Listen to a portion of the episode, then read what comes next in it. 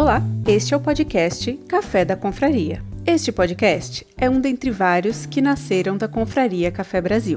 A Confraria é um grupo no Telegram com pessoas de vários lugares do Brasil e do mundo.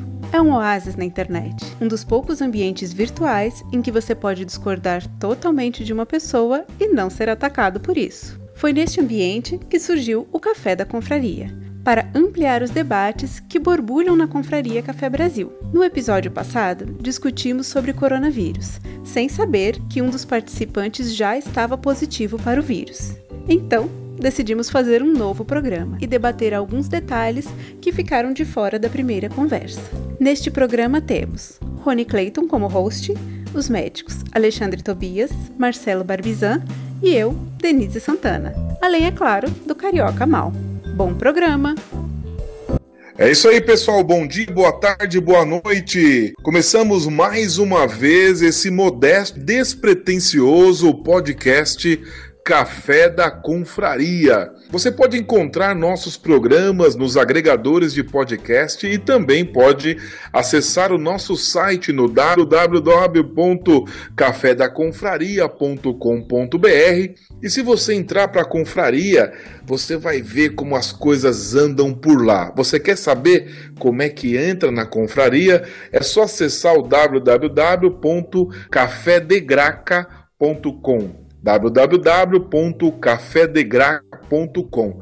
Você pode passar 30 dias lá de graça, sem pagar nada e ainda ter acesso a todo o conteúdo do Café Brasil Premium, que o Luciano Pires gosta de chamar de a Netflix do conhecimento. Hoje esse programa está muito legal nós temos um certo suspense aí para saber qual dos participantes tem coronavírus. Daqui a pouco a gente vai falar sobre isso. Mas para introduzir o nosso tema de hoje, que é uma continuação da semana passada, eu quero chamar a Denise. Oi, Rony. É, no, no podcast anterior, nós falamos sobre alguns conceitos médicos que invadiram as conversas do nosso dia a dia. E hoje nós vamos finalmente para a discussão. Como que esses conceitos se aplicam nas decisões individuais e na decisão das políticas públicas. Então, vamos primeiro nos apresentar novamente. É, boa noite a todos. Meu nome é Alexandre, Alexandre Tobias. Sou médico oncologista aqui de estado de Jaú, interior de São Paulo. Eu sou Denise Santana, médica neuropediatra de Guarulhos. Eu sou o Mal, daqui do Rio de Janeiro e, bom, não tenho nenhuma formação médica a não ser tomar remédio para dores de cabeça, antidepressivos e laxantes. Eu sou Rony Clayton, sou pastor aqui na cidade de Serquilho, sou também podcaster, também sou fotógrafo amador. A principal informação é que eu sou da Confraria Café Brasil. Eu sou Marcelo Barbizan, sou médico, mastologista, sou da cidade de Jiparaná, Rondônia. Então vamos lá. Quem será que está com coronavírus ou deu positivo para coronavírus? Se você está nesse podcast agora e deu positivo para Covid-19, por favor, se apresente agora. Denise Santana se apresentando. Bom, quando a gente gravou o programa, eu realmente não sabia, né? Eu fiz o teste no dia seguinte, eu não tenho nenhuma espécie de sintoma. Eu queria visitar os meus pais, que são de grupo de risco, né? Os dois, por questão de idade e alguns problemas de saúde. E por isso eu fui fazer o teste, que veio positivo. Para minha surpresa, que estou agora curtindo isolamento.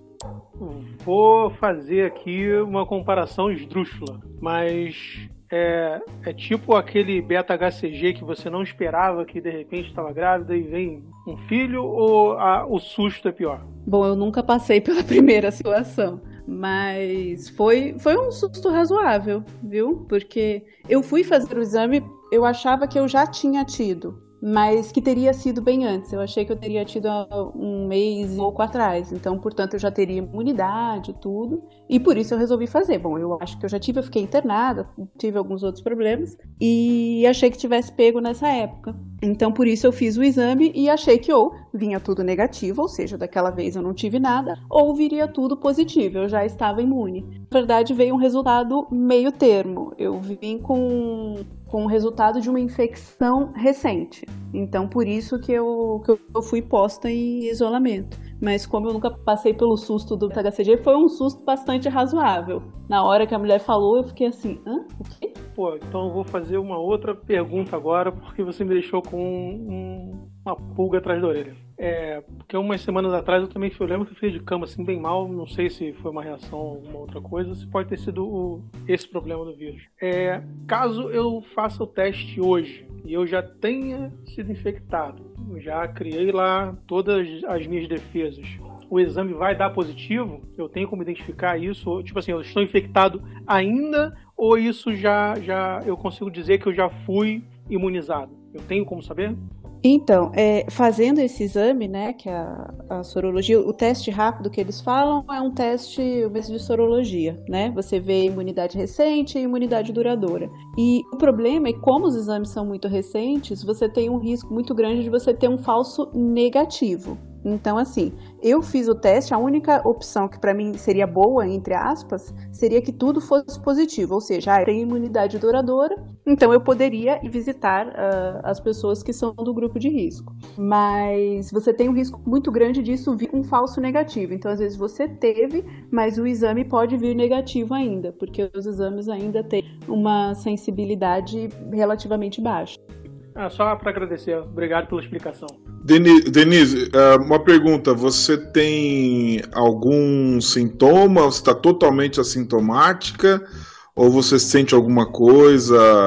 Alguma coisa te incomoda? Não, não sinto absolutamente nada. Tudo normal. A, minha, a única coisa diferente que eu tive foi vontade de lavar o box do banheiro com uma escova de dente. Mas até hoje não é descrito como sintoma, sintoma de coronavírus. Você pode explicar um pouco melhor essa vontade aí que você teve? Desculpa, mas que Tipo assim, eu ir no banheiro com a escova de dente? Eu não entendi. É mais conhecido como transtorno obsessivo compulsivo. Então, eu tô querendo entender um pouco melhor essa situação aí. Dá pra você explicar melhor qual foi a sua vontade? Porque, olha só, a gente nunca fica tempo suficiente em casa, né? Você vem em casa para tomar banho, comer e dormir. E aí, quando finalmente você fica um tempo maior, você começa a ver as coisas. Falei assim, nossa, tem limo ali no canto do banheiro, esse negócio tá meio empoeirado. Então, eu estou faxinando a casa inteira. Esse é o bom de ficar dentro de casa durante duas semanas, né? Agora eu entendi. Agora eu entendi. O cara falou assim, pô, mas minha escova de dente fica no banheiro. Eu, eu tava sem entender nada. É, bom, Denise, eu tenho uma pergunta um pouco mais técnica aí, que é pra gente é, tentar entender. Como, como médico, é, no seu lugar, possivelmente eu tentaria fazer uma análise retrospectiva de qualquer coisa que eu sentisse, né? É, eu tenho problema respiratório, tenho rinite, fui asmático quando eu era criança e de vez em quando descompensa, ainda tenho umas crises.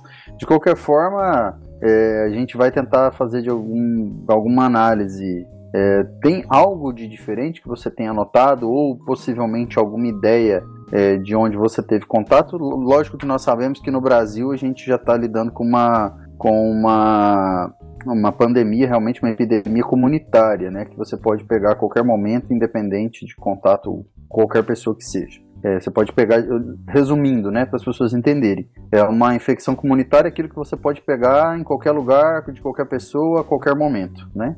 É, você tem alguma ideia de alguma possibilidade dessas circunstâncias? Então, é, eu trabalho em pronto-socorro também, pronto-socorro infantil, né? Eu sou pediatra.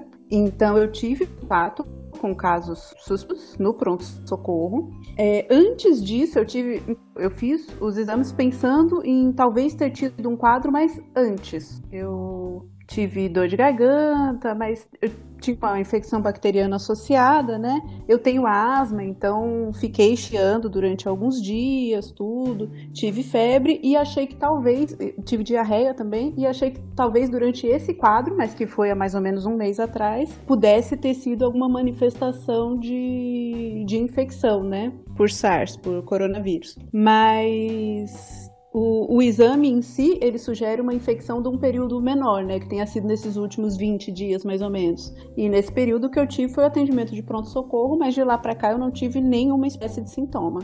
Entendi, entendi.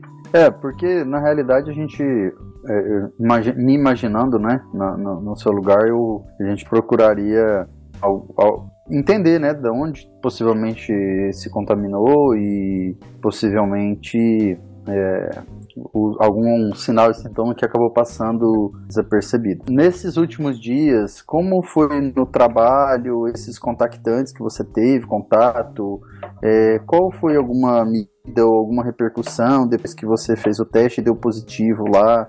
É, conta um pouquinho dessa experiência sua aí que você tem passado nesses dias depois de ser decretado o seu isolamento. Então, é, eu estou afastada né, do trabalho, no pronto-socorro quanto consultório, durante os próximos 15 dias.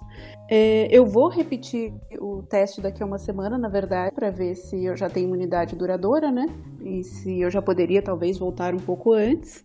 Mas avisei todo mundo com quem eu tive contato durante essa última semana. Mas, enfim, tirando isso, tudo absolutamente tranquilo, né? É uma situação que já está começando a ficar um pouco mais frequente, então eu não fui a primeira a ser afastada e com certeza não serei a última, né?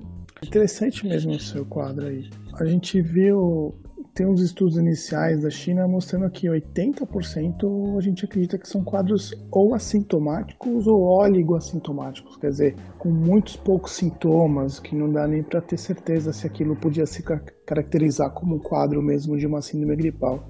E depois em Seattle, nos Estados Unidos, teve um surto dentro de uma. De, não era um asilo, era um centro de, onde pessoas idosas e aposentadas viviam juntas ali.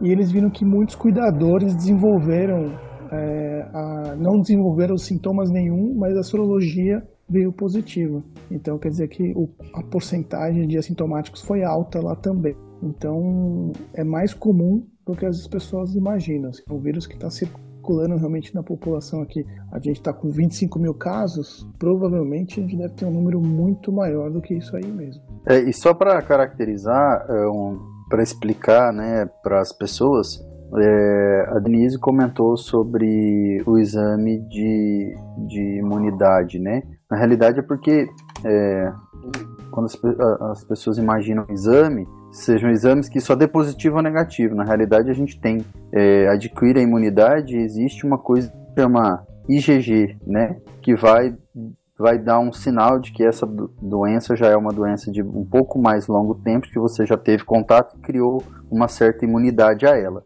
Né? Então, possivelmente é esse exame que ela falou, o que normalmente é diferente dos testes que têm sido feitos para o diagnóstico, que é feito de uma forma mais precoce quando inicia os sintomas para saber se você teve um contato mais recente com a doença. É, esses testes de diagnóstico precoce, é que pesqui eles pesquisam fragmentos do RNA do vírus. Então você usa uma técnica chamada PCR, que é mais sensível até, onde você busca a presença do vírus e não se o seu sistema imunológico já combateu esse vírus ou não. Então é uma coisa mais precoce. E, e mesmo assim a gente ainda não encontrou a janela. Tanto que o protocolo do HC de São Paulo ele preconiza colher o PCR só no quarto, quinto dia de sintomas, de febre e tosse. Porque se você colhe logo no início, com um ou dois dias, ele tem uma grande chance de vir negativo. E mesmo quem colhe no quinto dia e vem negativo e tem um quadro bem característico, eles recomendam fazer o novo exame depois de cinco dias, no décimo dia. Muito bem, acho que entendemos bem aí o caso da Denise. A minha pergunta é sobre o seu cotidiano. Uh, você está saindo para comprar comida, está pedindo comida? Uh, como é que você está se, tá se virando? Tem alguém que vem lá e joga um pedaço de pão duro para você? Como é que é? Não, aí a gente não saiu, que na verdade tem eu e tem o meu marido que ficou isolado de brinde, né? A gente casa para essas coisas, para poder passar coronavírus para a pessoa e mantê-la isolada dentro de casa com você. Então, a gente tem comida em casa, continua cozinhando, eu tenho o costume também de cozinhar e manter as coisas congeladas, então a gente tem comida para uma semana pelo menos, que aí é quando a gente tem que sair para fazer o meu segundo exame e o primeiro exame dele. Então, de fome, não vai morrer. Provavelmente ele já pegou também, ou não? Olha, se ele não pegou o coronavírus de mim, é porque o coronavírus não é transmissível, tá? Eu diria que as chances são de 101%. É, e o pior é que, assim, eu trabalho em pronto-socorro, né? E pronto-socorro infantil. Então, criança é aquela coisa, eles tossem na sua cara, eles cospem no seu olho, você, enfim, distraiu, já foi. E aí eu vivia, eu chegava em casa e eu brincava, né? Eu falava assim, ó, oh, vou passar coronavírus pra você, vou passar coronavírus pra você. E, enfim, passei mesmo, né? Não dá pra dizer que eu não avisei. É, não está se discutindo as vias de transmissão, viu, Rony? Não é isso. Não, ninguém está questionando a questão do casal da via de transmissão. É só a possibilidade de ter pego ou não. Não, não estou discutindo nada. Duas coisas. Um, você está infectada, você está apta a transmitir e infectar outras pessoas. Né? Você vai passar para frente. E você começa a criar defesas, e aí fica a pergunta. Um, Existe um tempo médio ou isso depende de cada paciente, de cada pessoa, para se criar as defesas? E dois, a partir do momento que você já está com isso, já está é, com as defesas prontas, existe uma janela onde você ainda pode infectar um terceiro? Bom, como tudo dentro desse caso, né, por ser uma, uma doença nova, a, as coisas ainda são bastante incertas. A, a impressão inicial é que o que você padrão atualmente afastar a pessoa por 14 dias, porque a maioria das pessoas deixaria de transmitir após esses 14 dias, contando no início dos sintomas, né? Por isso que qualquer ah, a pessoa fez um exame e foi positivo ou começou a apresentar sintoma, você contaria 14 dias de isolamento e depois ela poderia voltar ao convívio social. Então esse seria o período considerado médio para a transmissão.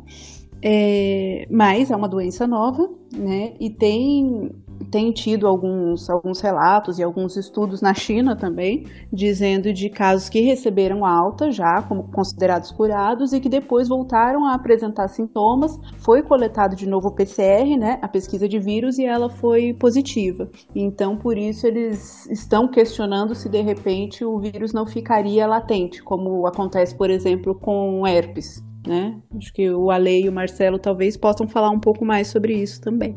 Sim, é, realmente a gente acredita que esse número 14, de 14 dias aí, o um número mágico aí que a gente vê na maior parte das quadros infecciosos que a gente se recupera, funcione para o coronavírus também, o Covid-19.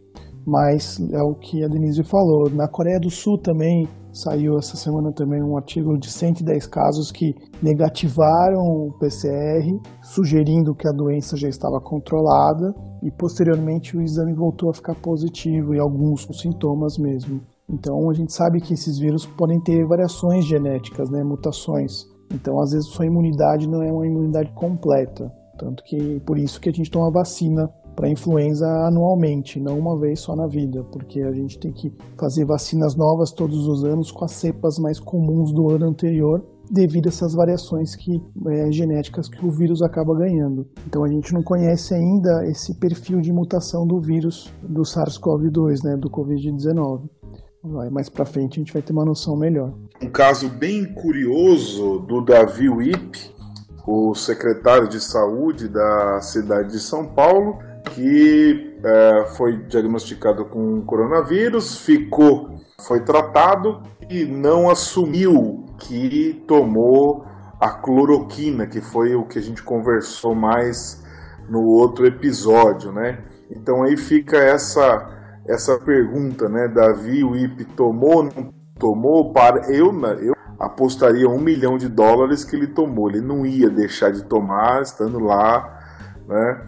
Mas aí discussão né, das, das políticas públicas e decisões individuais, né, de tomar aí o, o, medicamento ou não, se o governo vai conseguir que aqueles que estão relutantes pela política vai conseguir ou não colocar, emplacar o medicamento. Pelo que eu entendi, o doutor Tobias falou pra gente que assim que foi liberado ele já fez uma compra grande, parece que o pessoal vai tomar. Mas o caso do Davi Wip nessa questão foi muito curiosa, né? Ué, a gente pode ver esse caso aí de várias formas, né? É, eu acho que o fato dele ter negado foi uma questão política, né? Porque ele é secretário de saúde do Dória, que está contra o Bolsonaro, e o Bolsonaro está a favor da cloroquina, é, é, utilizando a cloroquina como uma justificativa para derrubar logo o isolamento social. É, ainda bem que você corrigiu, é, eu falei errado, né? Ele é o secretário de saúde do governo do estado. Isso. Ele, acho que por uma pressão do governador, acabou negando, mas se eu não me engano, eu não ouvi, mas eu, aquela coisa, a gente ouviu comentário que ele deu uma entrevista numa rádio gaúcha confirmando que aquela receita que circulou na internet era dele mesmo, não era falsa, e que ele tomou a medicação. Né? E, assim, acabou só confessando depois que foi exposto a receita dele. Para vocês terem uma ideia, na minha opinião, o pior de tudo que aconteceu no episódio foi a exposição da receita dele. Quer dizer, a pessoa hoje em dia não tem mais nem direito à privacidade. Eu queria até ouvir isso do Marcelo, que trabalha no, no, CRM, como é que funciona essa parte aí de, do direito do sigilo da, da pessoa, indivíduo, né? De não ter o seu tratamento exposto. Ao mesmo tempo, o Davi Uip é uma pessoa pública, e é uma pessoa pública praticamente perde um pouco essa liberdade de algumas coisas que você teria não sendo famoso. Então eu achei que ele foi muito inocente de achar que podia falar que não tinha tomado, que uma cedo ou tarde isso viria à tona. Né? Eu acho que ele podia ter falado que tomou sem transformar isso como uma defesa à saúde pública, que é o que é a minha posição hoje. Eu acho que se eu ficar muito mal pelo, pelo, por uma infecção de Covid-19, eu acho que eu tomaria ou daria para um familiar meu, mas não usaria no caso inicial com poucos sintomas. É, mesmo assim, não acho que isso seja uma evidência para a gente transformar isso num protocolo, numa plataforma de tratamento do Ministério da Saúde. Isso já é uma outra visão, que é a visão que a gente pode conversar sobre saúde pública, entendeu? Então, eu fiquei muito incomodado com a exposição da receita. Eu queria até saber a opinião do Marcelo. É, é então. É. Pode falar, Mal. Às vezes sua pergunta vai melhorar o debate. Fique à vontade. Fique à vontade. Então, é que eu vou colocar uma posição né, minha enquanto analista de segurança da informação. É, muito dentro da minha área né, se discute a transparência de várias coisas, principalmente é, num mundo globalizado onde você pode melhorar certos serviços. Tá? Então vamos lá. Há alguns anos atrás a gente não tinha um banco de dados do Brasil inteiro em relação, acho que a carteira de motorista, alguma coisa assim, e de um tempo para cá se unificou, tá? É, dado o advento de, vou infelizmente entrar nessa área que, é, que é de informática, né? Bitcoin, blockchain, onde você tem ali é, como se fosse um livro razão de todas as transações e tudo mais. E isso está sendo utilizado para outras áreas de contrato inteligente, é, inclusive em cartório, tá? E tinha um projeto que eu lembro que eu achei muito interessante na época, que era o seguinte, que os dados de, de, de medicinais, ah, eu tive uma febre e minha pressão estava 12 por, por 8 no dia 6 de setembro de 2012. E isso ficaria registrado numa blockchain, tá? E aí, quando você fala assim, pô, essa receita, ela vazou, isso é, é, fica. É, tipo assim, eu, eu achei um choque meio, meio assim, um conflito, né, com o que eu penso sobre isso, justamente por conta disso. Se todo mundo tivesse um histórico de toda a sua vida de saúde num lugar só, isso não melhoraria para fazer um exame? Tipo, eu vou chegar no hospital e o cara já tem ali tudo. Ah, porra, tive dor de barriga, tive febre, dor de cabeça, tive enxaqueca. Ah, o cara tomou de depressivo durante três anos, sei o que, blá, blá. Pô, psiquiatra tal, já tá ali tudo, todo o histórico. Você poderia fazer isso sem ter que porra, perguntar. É, é, vou, vou citar o House de novo, né? Quando ele chegava lá um, um paciente, ele falava: todo mundo mente. Né? Com um registro desse na frente, a pessoa, a pessoa não teria o que esconder. E óbvio, teria também, acredito eu, que todos os medicamentos, todas as receitas de tudo que ela já tomou. Então isso não ficaria meio público dentro da área de saúde e não poderia ser acessível por qualquer um também? Aí fica a pergunta de novo, de advogado diabo. Isso seria bom para vocês da área de saúde? Ter um registro geral de qualquer pessoa, para que você pudesse tratar ele, inserir dados ali também para que no futuro quem fosse tratar já soubesse de tudo que a pessoa passou? É, bom, vamos lá. Eu vou acrescentar um pouquinho ali do que Tobias é, levantou e vou entrar um pouquinho no seu assunto que já é quase uma realidade em alguns lugares, em alguns países. É, vamos lá. É, a respeito do, do, do, do IP, né, do, ele, ele na entrevista, na realidade, a que eu assisti, é, ele está ao vivo e eu acho que ele titubeou ali, perguntaram para ele, né? E o senhor tomou a cloroquina? Ele é, isso não compete a ninguém saber, é uma é um direito meu, né? O que eu tomei ou não tomei é, não é da tipo não é não é algo público, né? Mas na realidade ele se tornou um homem público e estava lhe dando uma entrevista. Ele, se, ele concordou em dar a entrevista e, e nós sabemos que a verdade ela tarda, mas não falha. Mais cedo ou mais tarde ela vem. De fato que é, o sigilo nessas circunstâncias, eu penso que foi assim, como ele titubeou e muita gente veio questionar dado a mais uma vez aí a gente entra no lado político, né, da política invadindo o nosso quintal, né, esse dicotomia aí, o bem e o mal, esquerda e, ver, esquerda e, e direito, vermelho e azul, o, ver, o vermelho, verde e amarelo, vamos, vamos entrar nesse mérito falando sobre essa dicotomia que nós estamos lidando politicamente falando nos últimos anos no Brasil, sobre também essa busca desse espaço democrático, a partir do momento que se politizou a situação e o Davi Wip nessas circunstâncias se tornou é, uma figura política ali de um lado da história, né, ao lado do Dória, e isso veio a levar ao questionamento, né? E aí a partir deste momento, é, tanto que era uma imagem do sistema, provavelmente essa receita foi digitalizada, nitidamente a receita vazada é, é uma imagem digitalizada, não é o próprio papel, dá para perceber que é uma foto, a foto da tela de um computador ou seja, possivelmente já era a receita digitalizada para encaminhar para algum tipo de sistema, ou sistema da farmácia lá, né, de controle, é, e vazou. Realmente a questão ética do sigilo aí, e vai competir também ali ao conselho de farmácia, porque a responsabilidade dessa receita controlada é do farmacêutico, da farmácia onde ele comprou a medicação, né, que ele se auto-receitou, o que pode ser feito, não tem problema nenhum, né, o médico ele só não pode é, receitar medicação para ele próprio que seja psicotrópico, controlado, né, medicação é, que seja de, que cause dependência, é, anestésicos injetáveis, essas situações. De forma que ele poderia realmente se, se autoprescrever a cloroquina. O que foi feito, provavelmente ele comprou isso na farmácia e ali de dentro do sistema da rede de farmácia. E aí entra uma questão ética, né? Ele tem direito ao sigilo, realmente. Não poderia ter vazado, teoricamente, né? Mas como hoje tudo é descoberto, as redes sociais, e aí o Mal falou sobre isso,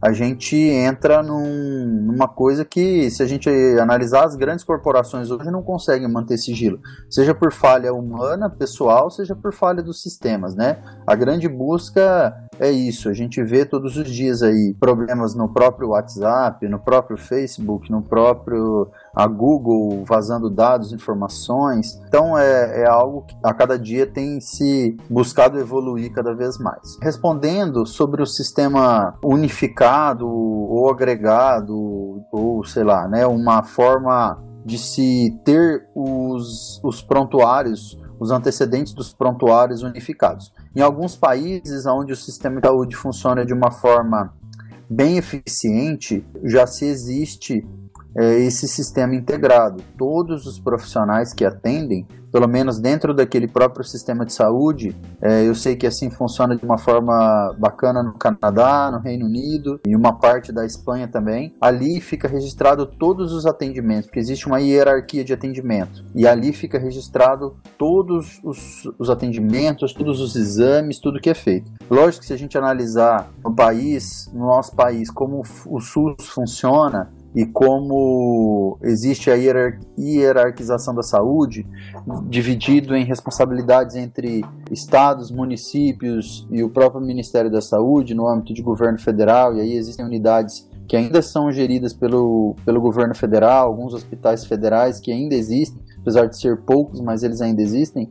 a maior responsabilidade dos atendimentos é, são dos municípios e de média complexidade dos estados. Essa unificação se torna cada vez mais difícil porque cada governo usa um tipo de sistema, cada governo usa um tipo de programa. Existem locais onde o prontuário é todo de papel ainda, é, não existe sistema. Onde eu atendo aqui ainda no hospital do governo, é, o prontuário é todo de papel, não existe prontuário eletrônico e de uma forma é, não existe um padrão de unificação. É lógico que poderia se criar um banco de dados onde você pudesse, é, no, no caso eu, no meu consultório particular, com a devida autorização do paciente, lançar esses bancos, esse, essas informações do meu prontuário eletrônico num banco de dados, é, um consolidado único nacional. Isso seria extremamente importante, extremamente válido.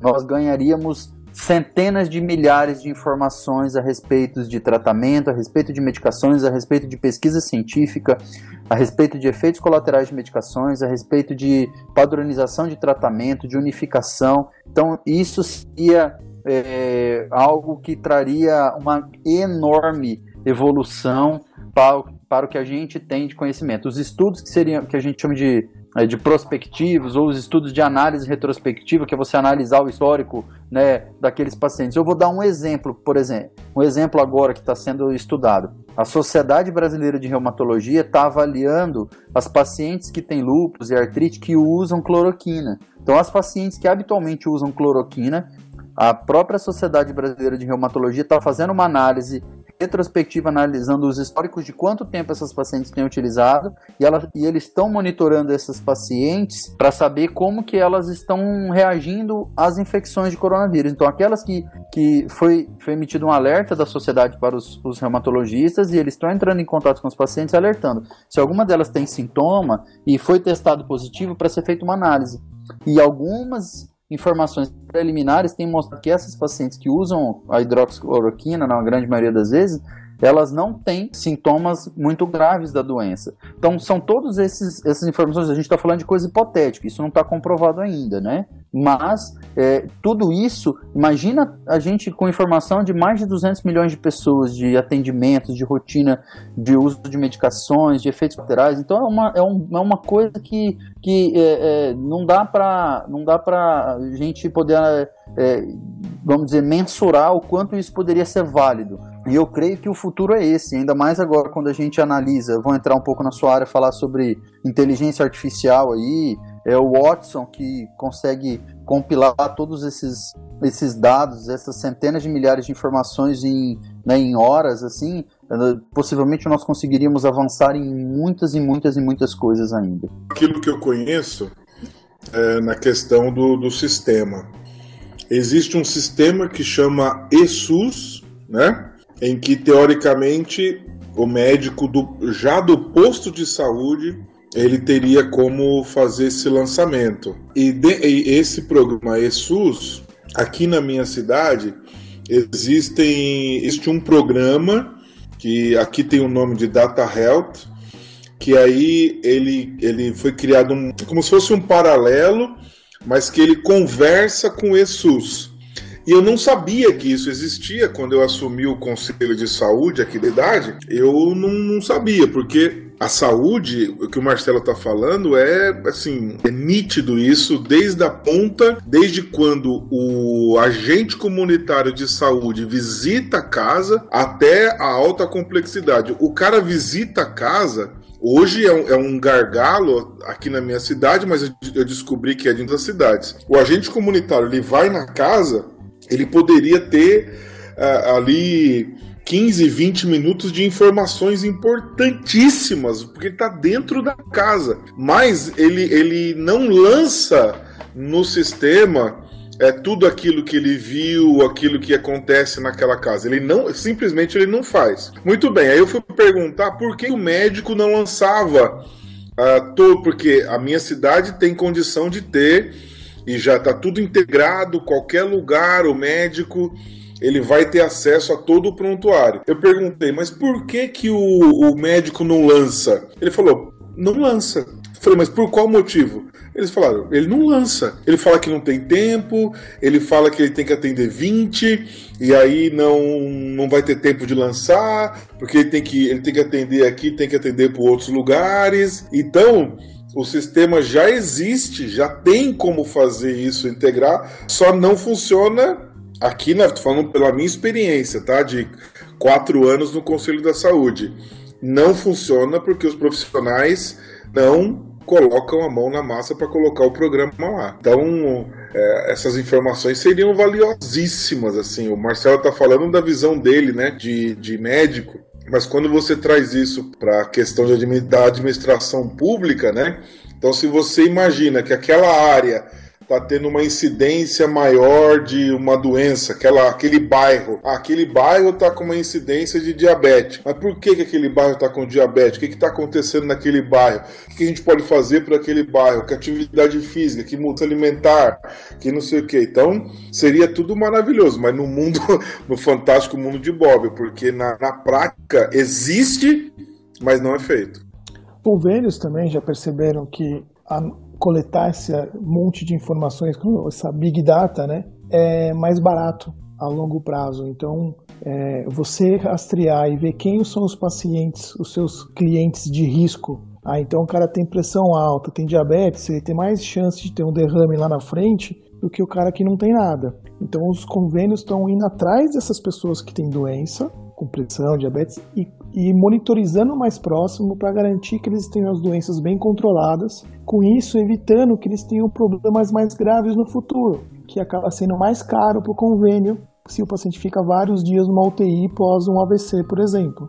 Então a gente vê que ter noção desses dados traz muita vantagem, sim. A gente consegue facilitar muito o manejo, da, principalmente quando a gente fala como o Rony falou, pensando em saúde pública, pensando no SUS, onde é melhor fazer prevenção do que tratamento.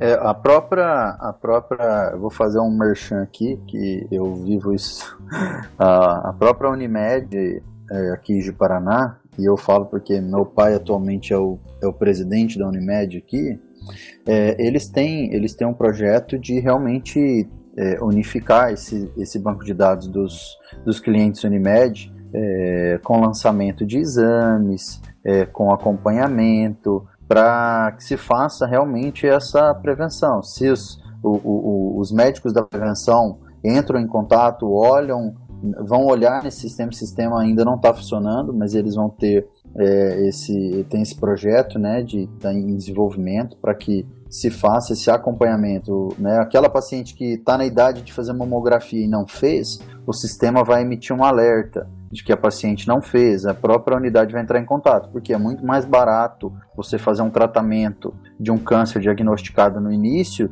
do que depois ter que promover um tratamento mais complexo, com maior número de quimioterapia, ou fazer um tratamento ativo, que o paciente vai ficar anos utilizando algumas medicações. E aí o Tobias é, pode falar um pouquinho mais sobre isso também, porque acaba entrando um pouco na área dele, e a gente vê que que a tendência é isso. É, às vezes eu peço um exame para um paciente que ela consulta comigo e ela passa na mesma semana com outro médico e o médico solicita os mesmos exames. E ela faz às vezes em dois laboratórios diferentes só para saber se, se os exames estão batendo, né? Então assim, e isso acontece no SUS também.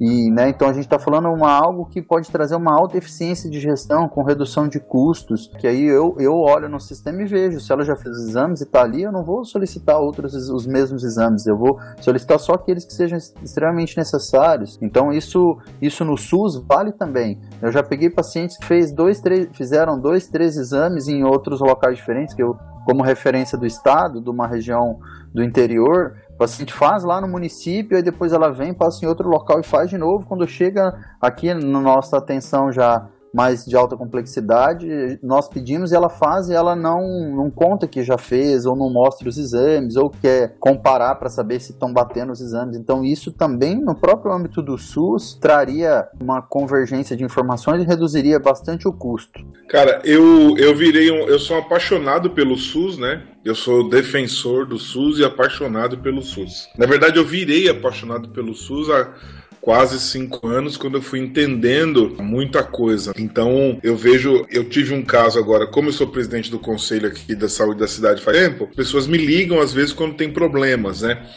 E aí um cara me ligou, ah, tô com problema, não consigo ser internado, não sei o que e tal. O, o, Marcelo vai dar risada disso. Aí eu falei, bom, vamos lá, o que que aconteceu? Ah, não, porque tal, não sei o que. E tava contando a coisa pela metade. Liguei na Santa Casa, conversei com o diretor, olha, tá acontecendo assim, assim, assim. Tem uma pessoa que tá tentando ser internada e tá sendo negado. O que que tá acontecendo? Fala, pastor, me passa aí o, o nome do cara. Passou 15 minutos, me ligaram. Falou, pastor Rony, o negócio é o seguinte. Esse cidadão, ele foi, ele veio aqui na Santa Casa com a garganta inflamada, garganta inflamada. E aí ele tomou uma bezetacil. E aí ele foi para casa. Não contente, ele foi para Tietê, a cidade vizinha, não falou que tinha tomado a bezetacil e tomou outra bezetacil, duas no mesmo dia. Não contente que ele falou que não estava melhorando, que ele tomou uma tinha tomado já duas bezetacil, aí ele foi na, na, na num lugar que chama aqui de policlínica, onde tem os especialistas, fez um, um barraco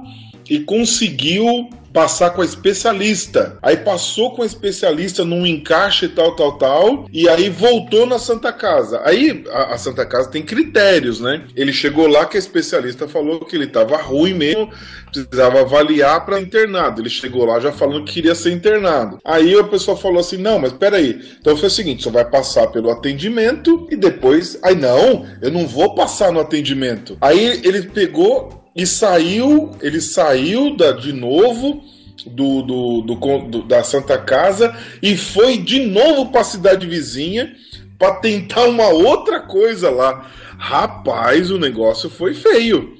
Então, mas aí que tá, ele tomou duas bezetacil, passou em quatro médicos do SUS no mesmo dia com o mesmo problema. Então você imagina você tem um Big Data aí que tem. Oh, cara, você já passou, você não vai passar de novo. Não, mas não vai passar de novo, entendeu? Então seria um, um negócio fantástico, né? Então, aí... independente, então, independente do, do de já ter passado e ter o critério, tem uma outra coisa que a gente ainda não falou. Ele tá tirando o lugar de alguém que poderia ter sido atendido ali. Exatamente. Isso, muita gente é. é... Sim. Tanto que assim, é, o mal, eu também gosto muito do SUS, como o Rony fala, mas eu tenho uma coisa no SUS que me irrita, que é o negócio da gratuidade. O pessoal acreditar que é gratuito. Aquilo não é gratuito, aquilo tem um imposto atrás, está todo mundo pagando. E quando é gratuito, é, eu, eu vejo isso no convênio. Chega o cara do convênio, ele fala para mim assim: doutor, pede tudo que tem que pedir. Pede tomo, pede ressonância, pede exame, porque eu estou pagando a mensalidade, então pede tudo. Aí quando o cara tem o um convênio que tem coparticipação, o que quer dizer coparticipação? É, de cada exame que você pedir, 10, 20% do valor do exame, ele que vai pagar. Aí esse cara conversa com você totalmente diferente. Ele já vira para você e fala: Ô doutor, será que precisa fazer tomo do tórax? Não pode ser só o abdômen? Então no SUS, eu acho que, que se você cobrasse dois reais para abrir uma ficha no pronto-socorro, você tirava 40% dos dor de garganta, as dor de cabeça besta lá e só ficava o cara realmente doente lá, entendeu? Então, assim, a gente ainda tem que melhorar o uso do sistema. Tudo bem, o cara não vai no, na UBS, ele vai no posto de saúde, ele também apanha muito, toma muita porrada na cara e às vezes não consegue ser atendido. Eu concordo. Mas isso não justifica de você é, lotar o pronto-socorro com casos que não teriam indicação. É isso aí, pessoal. Vamos seguir então, dentro aqui do bloco 3, nós vamos falar um pouquinho então sobre a, essa responsabilidade que os especialistas têm na formação da opinião pública, né? Por quê? Porque você ouve um especialista, ele fala, não tenha pânico, fique tranquilo, tal, tal, tal. Daqui a pouco você ouve outro pseudo-especialista, vai morrer um milhão de pessoas e tal. Como é que vocês viram essa questão na mídia? Como é que vocês se portaram? Vocês que são da área médica. Vamos ouvir, eu sugiro ouvir a Denise primeiro. Em qualquer, em qualquer área, enfim, qualquer ser humano, né, tem que ter ideia da responsabilidade que ele tem diante dos outros.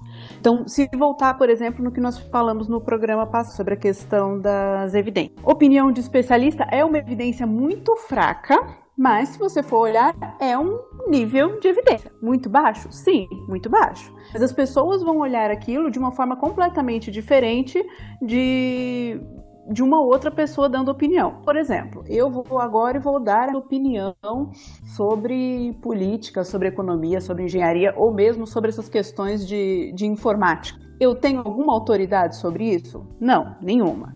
Eu falo uma coisa, mal fala outra. É claro que a opinião dele vai ter muito mais peso e ele tem noção dessa responsabilidade.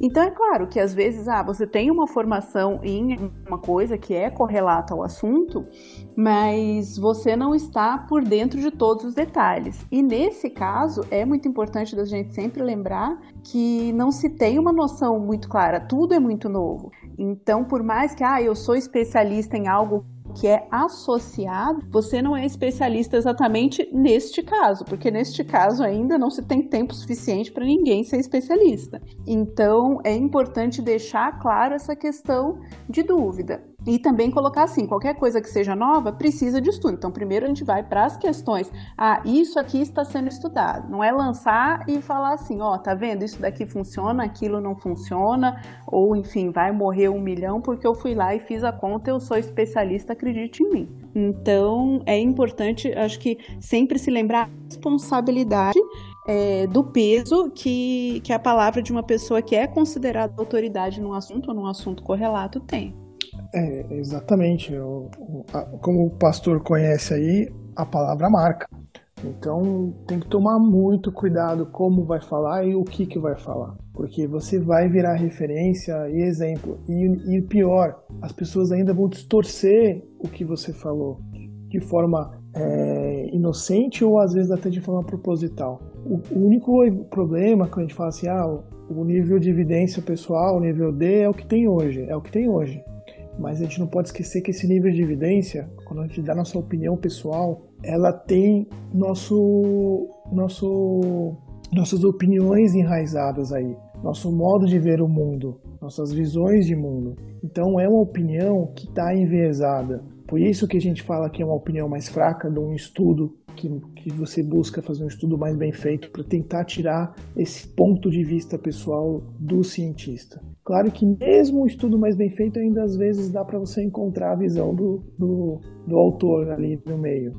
Mas a gente tem que, quando você ouvir opinião, é, e é o que as pessoas não fazem, a gente tem que entender assim, por que, que ele está tendo essa opinião? Porque normalmente ele tem uma forma de enxergar as coisas ou tem até um interesse em defender um ponto de vista. E é isso que eu acho que a população fica vendida. Muitas vezes as pessoas não conhecem. É, a gente vê, por exemplo, eu falo agora, a, a Nisi Yamaguchi é uma oncologista, na verdade ela é uma imunologista que trabalha com oncologia, que está bem famosa agora porque foi falar com o presidente tudo. Para a sociedade, você lendo na Folha, ela é uma baita cientista, uma, uma pessoa super importante no meio médico, tudo. Mas eu sou oncologista. E quem trabalha na área da oncologia já teve contato com ela, a gente tem uma visão totalmente diferente e entende um pouco as posições dela. Então a gente vê um pouquinho com mais resguardo, entendeu? Então é isso que, que é difícil. Quando você põe a sua opinião, a população tá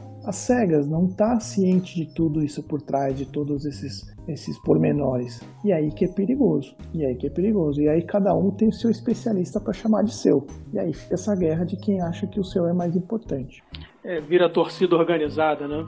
É, e aí mais uma vez entra naquela discussão até a bola há pouco, é, de que lado que o especialista tá, né? E entra todo esse viés, Tobias foi extremamente feliz é, nesse posicionamento uh, mais técnico, e eu tenho visto isso. Inclusive, vale a pena levantar o lado daqueles oportunistas que tem acontecido. Então, teve um monte de médico, inclusive que foram interditados, o próprio conselho e aí a gente entra nessa questão né, da opinião, né, no, na formação de opinião aí. É, ah, venha tomar o super soro. Teve um famoso aí, o soro do leão, lá de, sei lá, de Brasília. É, esses, essas pessoas, é, diante disso, é, o conselho tomou todas as, tem tomado todas as precauções para defender a população desse, infelizmente, de colegas que se aproveitam né, do, do CRM que ele tem para ganhar dinheiro de, né, de uma forma, é, vamos dizer, escusa aí, né? Então, falar outra coisa. Então, é, nós temos que tomar muito cuidado com os especialistas que estão falando. Não é porque o cara é médico e aí a gente tem que cortar na própria carne, não é porque ele é estudioso, é pesquisador, não é porque ele é isso, que ele é aquilo, que ele, que ele né, tem autoridade total para falar. Ele, ele tem algum ganho em cima daquilo que ele está falando. Por que, que a pessoa está levantando é, é, essa, esses questionamentos?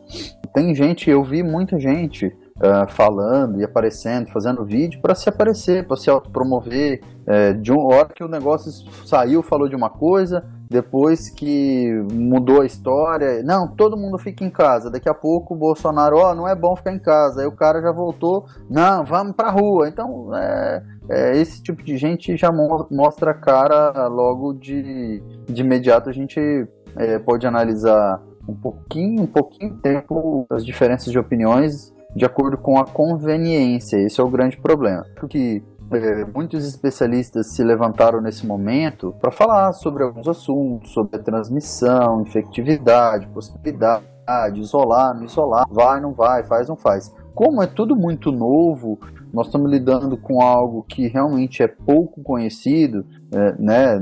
Nós não temos, vamos colocar aí desde dezembro para cá, quando surgiram os primeiros sintomas aí, os primeiros casos lá na China, cinco, quatro a cinco meses de que tudo isso uh, veio à tona, conhecimento da, né, da, da parte científica e acadêmica mundial. Então, todas as trocas de informações que estão sendo feitas, estão sendo feitas baseado na, nas experiências que está sendo vivida. Então, não é difícil fazer. Como eu falei aquela no programa passado, e aí quem está ouvindo que não ouviu, nos sugiro até que ouça para conseguir entender a continuidade do que nós estamos discutindo, que o, o número de pessoas, é, o N, né, que a gente chama no estudo científico o N, que é o número de pessoas que se enquadram diante daquele grupo específico que a gente quer estudar, porque se a gente analisa um paciente com sintomas leves, é um grupo de pessoas. Pacientes com sintomas moderados é outro grupo de pessoas. Pacientes graves que vão para UTI é um outro grupo de pessoas. E são feitos diversos estudos com diversas medicações nessa diversidade de, de populações. Então, é importante que, que tudo que nós temos por enquanto são informações preliminares com números muito pequenos né, de informações que tenham um ganho de consistência. Se a gente analisar da, na, hoje, no dia 13 de abril que nós estamos gravando, é, a análise dos Estados Unidos em Nova York se confirmou toda a previsão catastrófica que poderia acontecer. No Brasil, os dados não conseguiram, aquela, aquela previsibilidade não se confirmou no Brasil. Foram mais, mais ou menos no mesmo tempo que essas surgiram em São Paulo e Nova York. Mas a talvez devido àquilo que nós discutimos semana passada sobre é, concentração por metro quadrado e tal, o comportamento da doença tem sido totalmente diferente no Brasil do que lá. Existem um monte de hipóteses, de possibilidades que nós estamos levantando a respeito disso. Então vão se levantar especialistas a cada dia para debater e levantar esses assuntos. O que a gente tem que pensar é assim: quem é aquela pessoa, como o Tobias falou, o que ela faz e baseado em que ela está dizendo aquilo. Então a gente precisa ter muita cautela né, e analisar sempre que eu digo é, com uma visão isenta. Procura conhecer quem está falando aquilo, dá uma pesquisada para conhecer a pessoa, o que, que ela fez, o que, que ela faz. Aí sim você é, analisa se aquilo pode ser tomado como uma verdade ou não. Muito bem, vamos chamar o nosso mestre com o Café no Pires.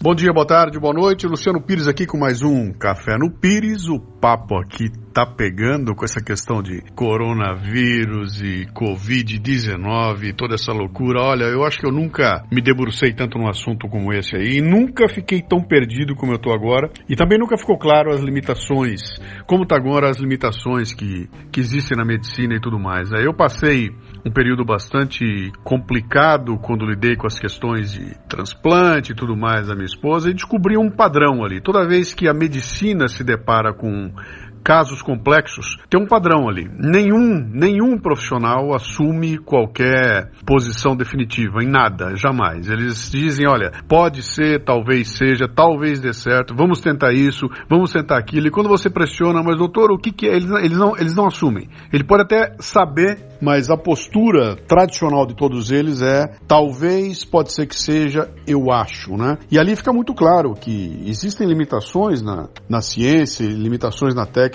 quando lidam com organismos complexos, né? Como é o caso do corpo humano, por exemplo. E quando você extrapola isso para relações sociais na sociedade, a coisa vai piorar, né? Porque a gente vê, vem uma pandemia, como já vieram várias, né? Como já aconteceu outras vezes, mas com esse volume de, de escândalo que está havendo agora, com essa gritaria, com essa politização, com a quantidade de gente falando A e gente falando B e os dois não se entendendo, eu acho que eu nunca vi um negócio parecido. E para mim ficou muito claro, né?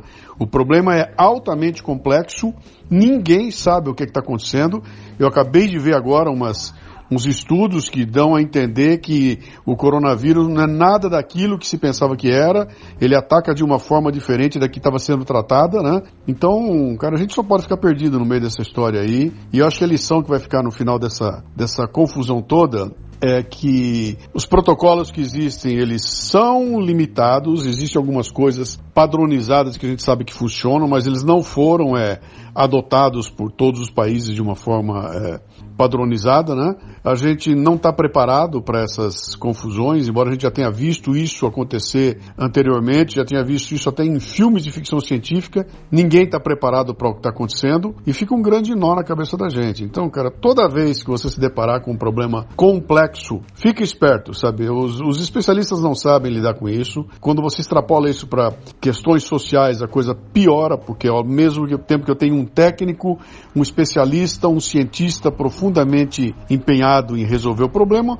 Do outro lado, eu tenho economistas, sociólogos, psicólogos, trazendo uma outra faceta. E no meio do caminho, eu tenho uma autoridade que não conhece nada de nenhum desses campos, tendo que tomar alguma decisão. É muito complicado, é muito complexo e eu acho que nós vamos ter que ter uma profunda reflexão quando passar essa loucura toda aí, para tentar entender o que, que aconteceu e, e, fica muito claro que a ciência é limitada e que nós não podemos tomar nenhuma decisão a nível de sociedade baseado apenas numa disciplina da sociedade, sabe?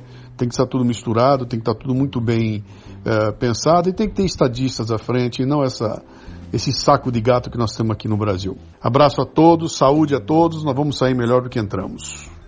Muito bem, obrigado Luciano. É, uma, umas coisas que a gente tem que lembrar também, que ninguém falou, o, nessa ponto. Esse país é o país da carteirada. E a maioria das pessoas cai na carteirada. Então, se tem um, um, um especialista falando, é, esse exercício que o Marcelo falou para a gente fazer, quem é que faz esse exercício? Quem tem um pouco de conhecimento da vida ou é, um pouco de estudo, né? Para você avaliar tudo o que você ouve. Mas você vê que, mesmo assim, é, outro dia eu vi um fazendeiro que saiu, se eu não me engano, do Tocantins e foi para Santa Catarina comprar um trator que custava, sei lá, 40% do valor, chegou lá era golpe. Então, gente, gente que lida com muita coisa cai em golpes absurdos, né? Esse país é o país da carteirada. Você vê um especialista. Especialista igual aquela lá, né? Especialista formado em Harvard. Ninguém vai lá ver o diploma dela e a mulher nunca nem tinha ido em Harvard, né? Então, é, esse país é o país da carteirada. Acho que a gente cai nessa de especialistas porque é assim que é o nosso país, né? Infelizmente, o brasileiro alguém que vai salvar né, eles de todas as, as mazelas. E, cara, isso é uma, uma coisa cultural, infelizmente. Né? Se eu for ver assim minha vida pregressa, a minha mãe pensava desse jeito. Eu não penso, né? Mas, assim, desde que me entendo por gente, eu já tentei sair da, da, da coisa média, né? Da mediocridade. Vamos seguir então o nosso terceiro bloco aqui. Uh, nós estamos nessa briga aí, Bolsonaro e Mandetta. A economia deve prevalecer, a saúde deve prevalecer. Qual a opinião de vocês? A gente tem que tratar da economia, tratar da doença, fazer o equilíbrio? Como é que faz o equilíbrio?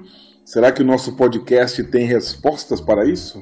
Eu acho o seguinte, cara, existe consenso porque Guedes vai sempre pensar naquilo que ele é especialista, tá? O Mandetta vai pensar também naquilo em que ele é especialista. E no fundo os dois querem a melhor coisa para as pessoas, tá? Eu não sei se vou conseguir me fazer entender, mas vamos lá. Não dá para você focar só numa coisa. Realmente, se você prende todo mundo em casa e você, ok, diminui a curva de infecção, você não fluda o, o sistema de saúde, ok, você conseguiu. Mas em compensação você faz com que a economia deixe de girar. Então se você não tem dinheiro girando, né, eu estava até conversando com um amigo meu hoje, pô, me diz assim, no meio dos seus conhecidos, 10 pessoas, dessas 10, você acredita que todas elas conseguem guardar uma reserva para se manter por seis meses? Estou falando para poder pagar é, a reserva de, de ganho de salário de seis meses para poder se manter caso haja algum problema. Então, muito, muito pouca gente vai conseguir isso. E a mesma coisa, a maioria dos negócios que são pequenos e médios, eles hoje sobrevivem com o giro. Se o cara não está vendendo, se o cara não está produzindo para poder conseguir vender e não tem quem compre, porque não tem ninguém trabalhando, o cara também vai morrer, ele vai minguar, porque ele não tem dinheiro girando, ele não vai conseguir pagar o funcionário que está em casa parado. Então é, as pessoas falam assim: ah, pô, beleza, o, o cara está em casa, mas ele vai continuar sendo pago. Ok, mas por quanto tempo? Então a, a conta não fecha, né? A balança vai pender para um lado ou vai pender para o outro. Mas no fim, quem vai se dar mal são as pessoas, infelizmente.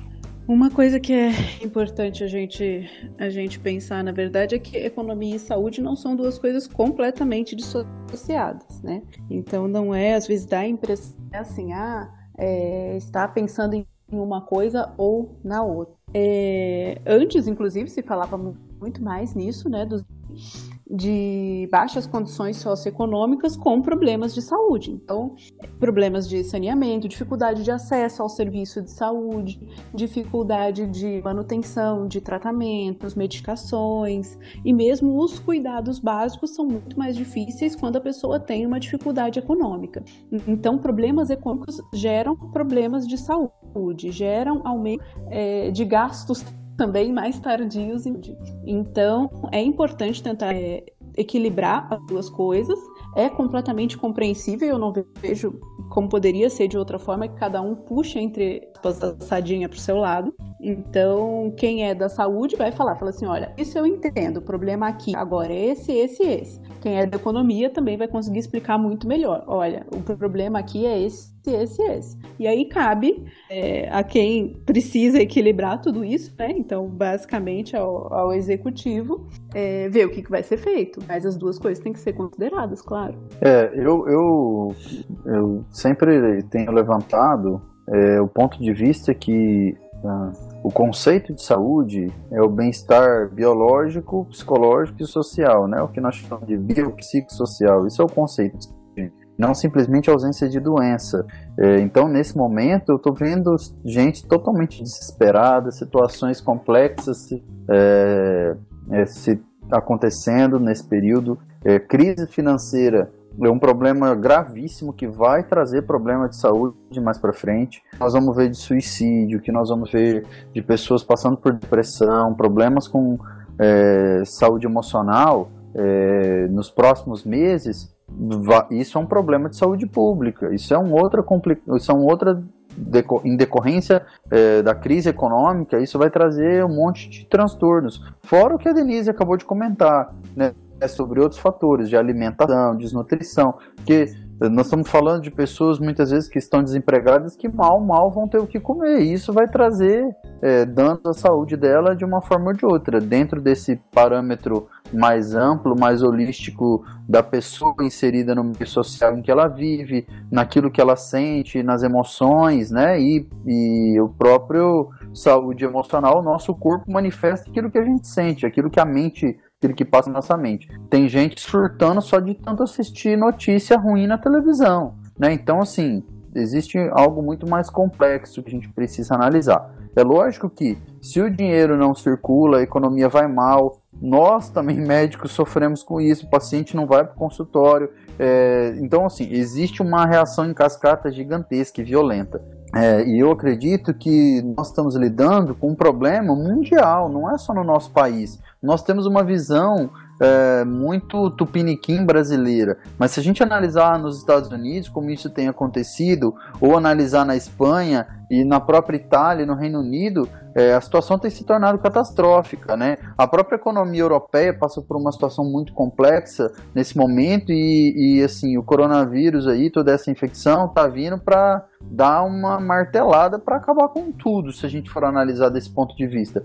Então, é lógico que naquelas situações em que políticas econômicas vão servir de algum incentivo para que as coisas continuem circulando, eu falo na parte aqui em Rondônia, a gente vive muito do agronegócio e, é, e o agronegócio realmente não para. Né? Ninguém parou de plantar, ninguém plantou, parou de engordar o gado, ninguém parou de plantar café, ninguém parou aqui, as coisas continuam rodando, né? A soja que é colhida aqui no sul do estado, no Mato Grosso, continua indo. E, então, assim, é, de uma certa forma, existem situações em que elas continuam andando. Né? Em São Paulo, vive né, da indústria do comércio, de alguma forma, as coisas precisam voltar a andar, de alguma forma, elas precisam se reinventar todo mundo trancado dentro de casa, isso vai gerar um caos, inclusive psicológico, com doenças mentais, com doenças psiquiátricas, então a gente precisa ter muita cautela com todas essas medidas. E mais uma vez, as pessoas, como a Denise falou, é, de uma forma muito sábia, as pessoas veem como se a gente estivesse como uma forma confrontando, né? Precisa ter uma visão, visão um pouco mais macro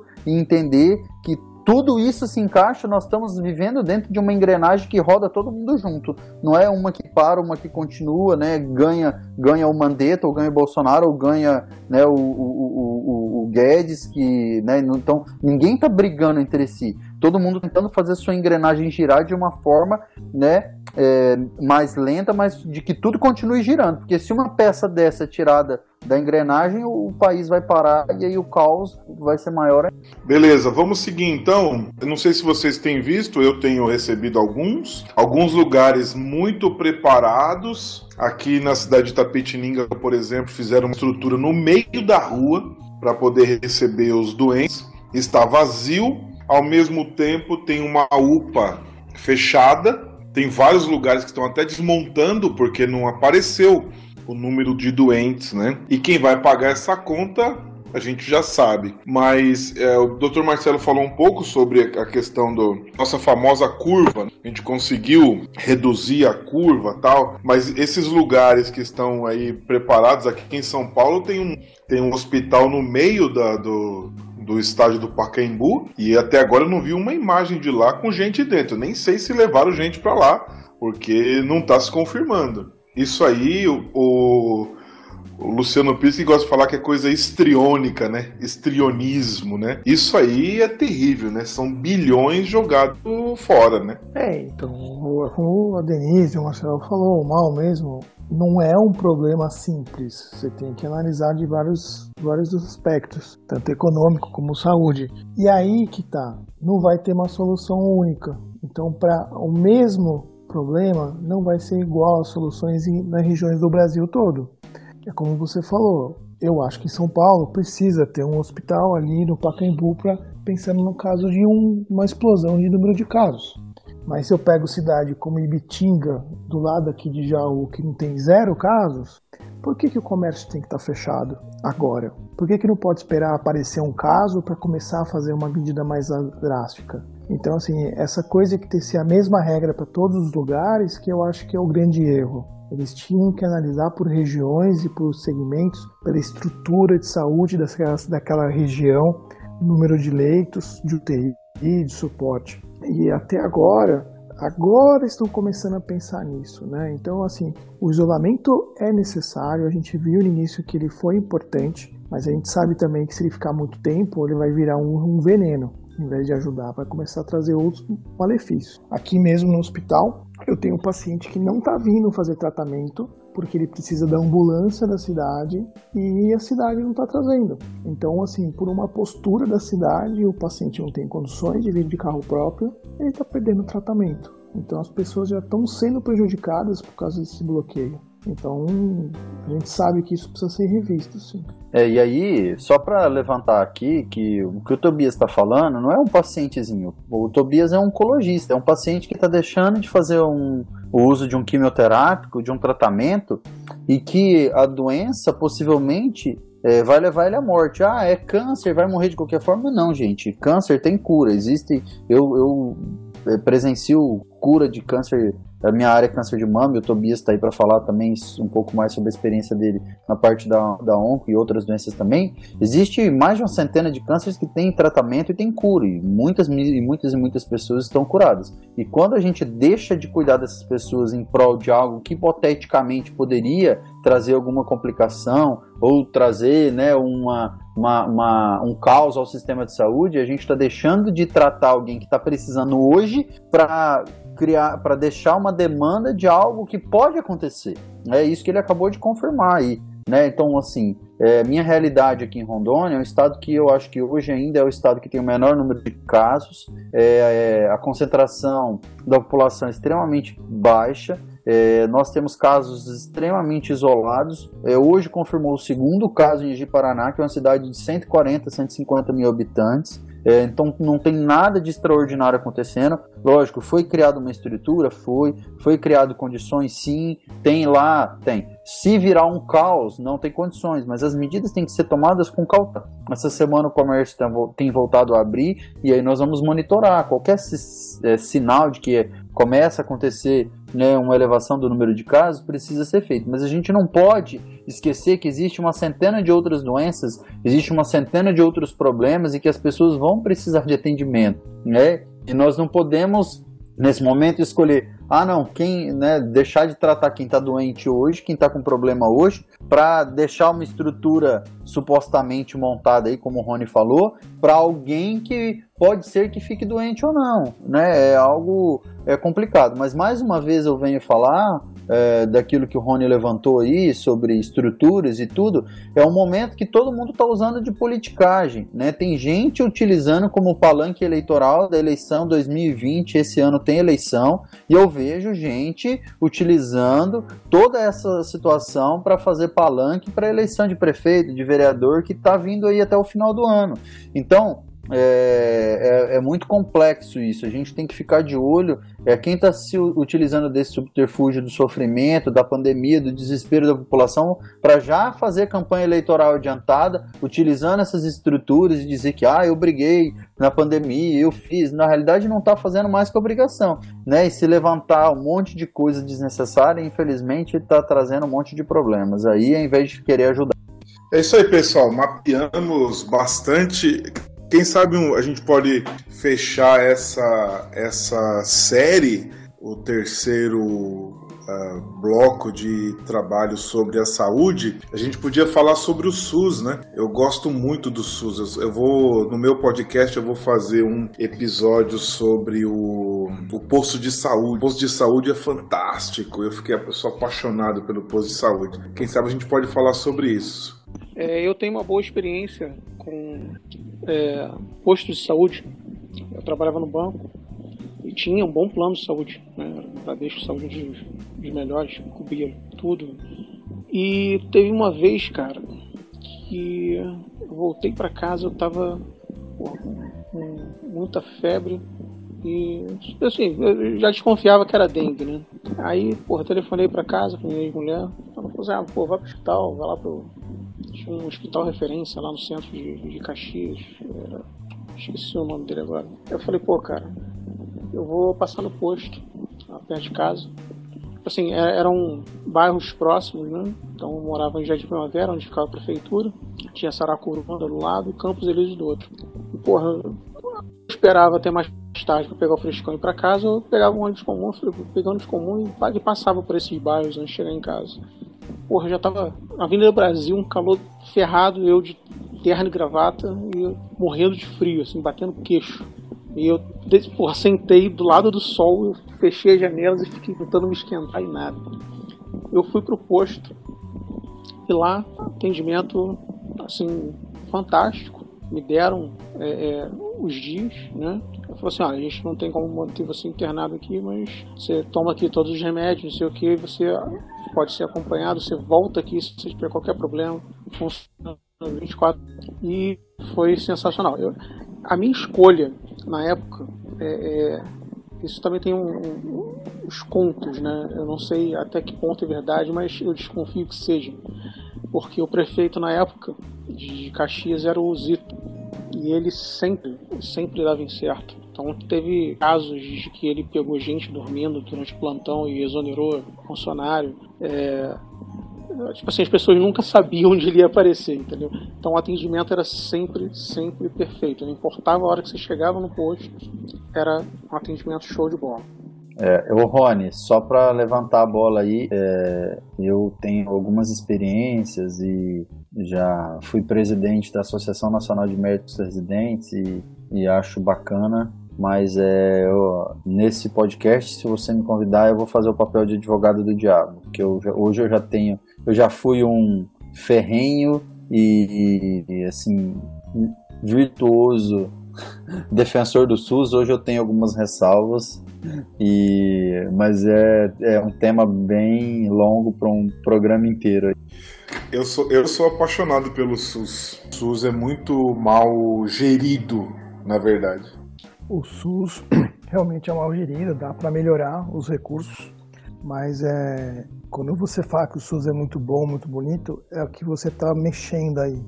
É a área de atenção primária, é a área de prevenção. Ele é excelente o modelo disso, porque ele vai abranger todo mundo com os cuidados básicos. O problema do SUS, ele não consegue dar o tratamento é, terciário, como a gente fala, de doenças mais específicas, é, para todos porque aí hoje em dia a medicina está cada vez mais cara. E aí que vem até aquela, o problema que a Constituição nos emperra falando que o SUS é um direito universal a todos. E aí que também eu vejo esse problema na oncologia. Por exemplo, é, eu tenho dois problemas hoje graves na oncologia. Um, o paciente demora muito para fazer o diagnóstico e chega com a doença muito avançada para mim em relação ao paciente do convênio. E isso impacta muito na chance de cura e sobrevida desses pacientes. E o outro, nos últimos 10 anos, evoluiu muito o tratamento. Então, a gente pega o melanoma, por exemplo. Melanoma em 2008, um paciente que tivesse um melanoma, um tumor de pele metastático, depois de 5 anos, a chance dele estar vivo era 5%. Isso no SUS, isso no convênio. Hoje, em 2020, o paciente do convênio que for melanoma metastático, ele tem 52% de chance de estar vivo em 5 anos. Eu pulei de 5 para 52 em 10 anos. No SUS, eu continuo com o mesmo tratamento de 2008, 2010. Eu continuo tendo a curva de 5% só. Então a gente está ficando cada vez mais longe dos tratamentos privados e de convênio. E isso Pra gente que trata é duro, porque chega em momentos que você se sente um pajé ali, tendo praticamente quase nada para oferecer para o paciente, sabendo que lá fora tem coisas boas. Só que não dá, a conta não fecha. Aí eu te pergunto, será que no SUS não poderia tratar direito 10 pacientes em vez de tratar 50?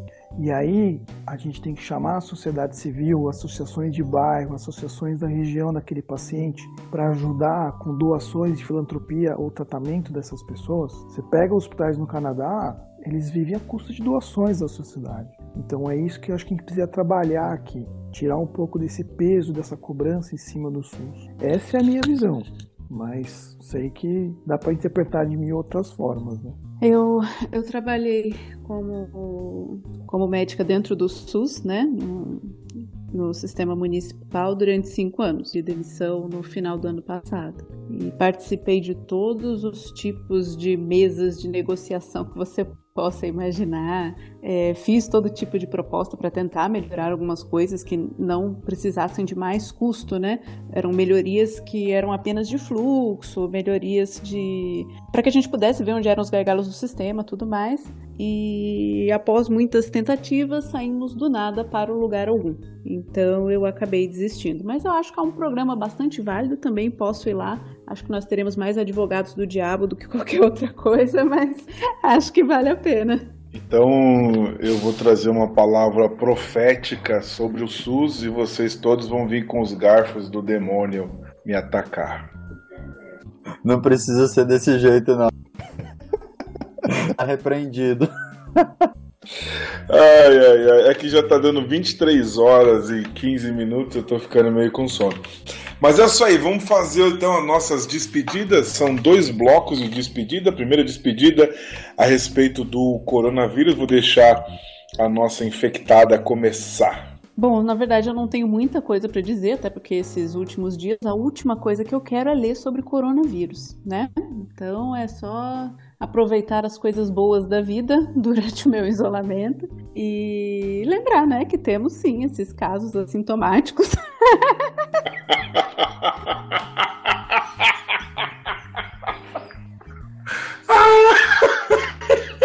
Eu lembrei daquilo. Desculpa. Alguém corta o Rony. Vamos lá, Tobias, faça a despedida aí. Bom, gente, vocês viram que no final das contas ninguém chegou a conclusão nenhuma, ninguém sabe nada de nada ainda, mas a gente tem que ver isso como uma oportunidade de continuar buscando, entender melhor, compreender melhor todo esse processo. É, o que a gente viu também de tudo isso, ninguém vai sair igual, novos novas formas da sociedade interagir, como telemedicina, também trabalho de delivery, home, home office, tudo isso vai acabar se desenvolvendo mais rápido antes de ter essa pandemia. Então vamos aguardar e, e ver o que, que a vida quer nos desejar com tudo isso aí. Isso aí. Uh, vamos lá então, Marcelo, suas despedidas finais. É, despedida primeiro sobre o coronavírus. Bom, sobre o coronavírus, o que eu tenho a dizer é que conforme a experiência da doutora Denise aí, o que eu tenho dito, é, maioria das pessoas vão pegar, vão entrar em contato, vão criar imunidade, não vão apresentar nenhum sintoma sequer, é o que eu creio. E, e, tenho certeza que muitas e muitas centenas de milhares de pessoas no Brasil já tiveram contato e não se manifestaram nem sequer uma gripezinha. Mas é, o que nós temos visto a cada dia que as evidências têm mostrado que a cloroquina tem sim um certo efeito e algum benefício, principalmente quando administrada de uma forma precoce. É, a cada paper, né, a cada, cada, a cada pesquisa que tem se mostrado tem confirmado isso. Existem algumas outras é, associações adjuvâncias aí que têm melhorado e a, a, os dados que a gente tem de hoje, do dia 13 é, são muito melhores do que todas as previsões que foram feitas no mês de março. Então, a situação é muito menos crófica do que se previa, né, graças a Deus, é, no nosso país. É, e eu creio que é, todos vão passar é, por essa pandemia muito melhores do que foram há poucos meses atrás aí por todos esses motivos e também principalmente pelo ganho social, como eu já repeti no programa anterior, nas interações humanas, as interações entre pessoas, é, naquilo que o, que o Alexandre Tobias falou agora, né? Tobias falou sobre né, a questão do trabalho, de home office, das interações, né, sobre se reinventar aí na economia, no trabalho. creio que é, no fim das contas o ganho vai ser muito maior do que o prejuízo a longo prazo. Mal sobre o corona, manda bala. Então é que eu já pô, tinha que falar, já foi falado, né? É, minha única pergunta e questionamento é: nossos bisnetos, tataranetos vão olhar para o que a gente está passando aqui hoje e vão aprender o que nos livros de história? Isso aí para mim é uma preocupação que pode é, é, ter um grande problema, né? É, como não lembro quem foi que disse, mas a frase era a seguinte: quem vence a guerra escreve a história. Então, quem vai ser o vencedor e o que será escrito? É isso aí, pessoal. Vamos para aquelas despedidas e é, recomendações ou dicas de leituras, vídeos, filmes, séries, etc. Vai, Ale Tobias. Muito bem. É, eu recomendo o filme. Vou de novo numa comédia, para tirar todo mundo desse marasmo, tá, o clima atual chama O Conto Chinês. Não é chinês, o filme é argentino. Recomendo que vai se divertir. Um abraço a todo mundo aí, agradeço o encontro com vocês uma vez. Muito divertido, muito prazeroso participar do Café da Confraria. Estarei à disposição para novos episódios, independente do tema. Um forte abraço a todos aí. Bom, hoje na verdade eu não tinha pensado em nada, em nada específico, mas quem quiser ler um clássico, super clássico, e esse ano eu adorei, foi Guerra e Paz, tá? O livro é um pouco longo, mas os capítulos em si eles são curtinhos. E depois que eu li o livro, eu saí procurando paz e descobri que tem muita gente que faz assim, os, como os capítulos são bem curtos mesmo, são quatro, cinco, acho que tem umas 12 páginas, é, tem gente que lê um capítulo por dia e demora aproximadamente um ano, porque são acho 361 capítulos. Então é uma atividade para o ano inteiro, é bem legal. Eu li em três semanas, né? Mas, enfim, coisa de desesperado. É, nesse período de, de quarentena, isolamento, tudo mais, tem muita, muito projeto legal. Eu sou um cara que adoro música, né? então tem muita gente fazendo live, é, cantores nacionais, bandas internacionais e muitos lançamentos também de músicas é, nesse período que, que, são muito boas. Então eu recomendo um clipe que foi lançado anteontem, que trata exatamente sobre esse tema. Inclusive, o, o grupo tem um projeto muito legal chamado é, Scar Foundation, né? É, por conta de uma, um amigo deles que teve problemas é, pessoais e, e, acabou cedendo e tirando a vida né? por conta desses problemas. Eles é, conseguem promover sempre que possível e melhorar o clima. Esse clipe em especial, ele, eles juntaram acho que 400 estudantes. Você nota logo de cara assim que são aqueles estudantes que são muito bem aceitos, não se aceitam bem em grupos e tudo mais, e conseguiram traduzir isso numa música muito legal. O nome do, da banda se chama Godsmack e a música é, até tem o mesmo nome esqueci o nome do, do, do, cara é Unforgettable é inesquecível muito boa se puderem, procura, tem no, no YouTube. É, bom, ma, o Mal, você é autoridade aqui, quem somos nós? Então você tem que parar com esse complexo de inferioridade aí.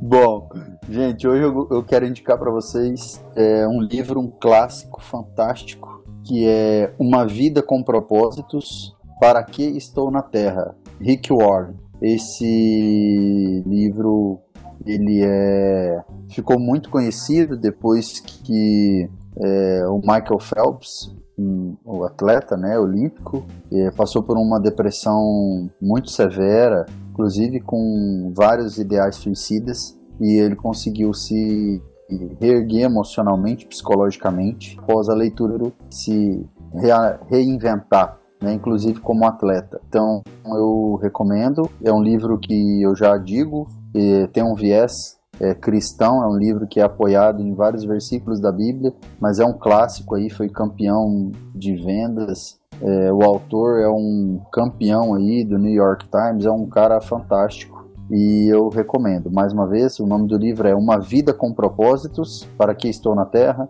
do Rick Warren. O Rick Warren foi aquele que fez, que fez a oração na posse do Obama, primeira posse do Obama. É, a minha recomendação é um filme. A minha esposa acabou de me falar e eu esqueci já. Espera um pouquinho. Eu nem queria rir, mas não dá, né? É, ela me fala e eu esqueço. É, o nome do filme é Superação: O Milagre da Fé. Eu gostei muito desse filme. Não é nem pela questão do milagre que acontece, mas por causa do pastor. Ele tem um estilão diferente assim, e ele não é aceito por algumas pessoas e tal, mas pela liderança e como ele se porta, ele então começa a mostrar que a aparência dele e tal, isso tudo não faz a menor diferença. Então tá no Netflix, Superação, o Milagre da Fé. É isso aí então, pessoal. Aquele abraço, Ale Tobias, manda aquele abraço para todo mundo.